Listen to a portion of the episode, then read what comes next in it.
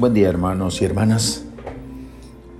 La liturgia de hoy proclama la última parte del Salmo 21 y parafraseando el versículo 26 podríamos decir, Tú Señor, inspiras mi alabanza en la gran asamblea.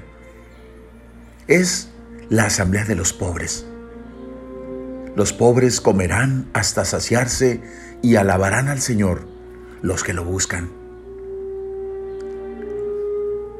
Esta es la promesa que el salmista había hecho a su Dios y ahora la está cumpliendo, provocando así la alabanza y la alegría del corazón de los pobres. Allí, en medio de ellos, el salmista se siente como en casa. Pero además, sorprendentemente, se le unen en alabanza todas las familias de los pueblos.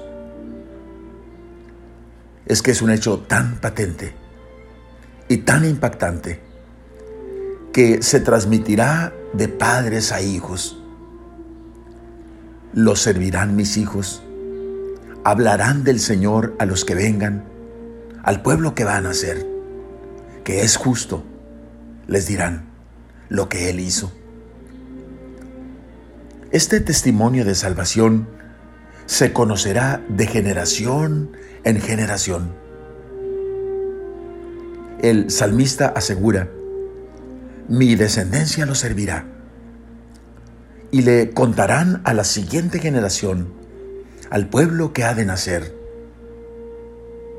Hermanos, es un hecho que las generaciones del mañana dependen de nuestra fidelidad presente, de la manera como transmitamos la buena nueva de Jesús a nuestros jóvenes.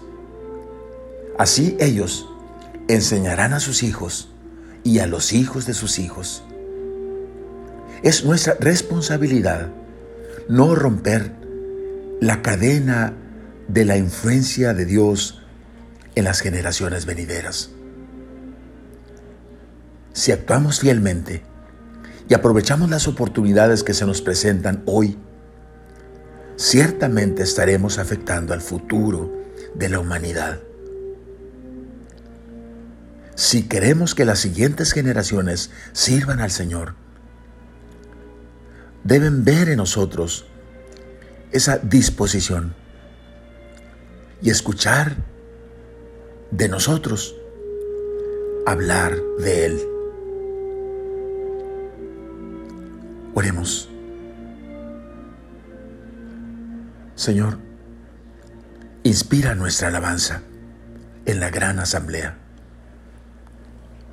Permítenos de corazón, Señor, mantener una actitud de coherencia entre lo que decimos y lo que hacemos.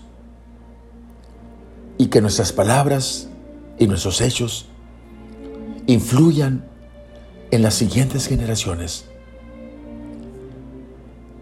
para de alguna forma aportar nuestro granito de arena y tu nombre sea conocido a través del tiempo y del espacio. Amén. La bendición de Dios Todopoderoso, Padre, Hijo y Espíritu Santo, descienda sobre ustedes Amén.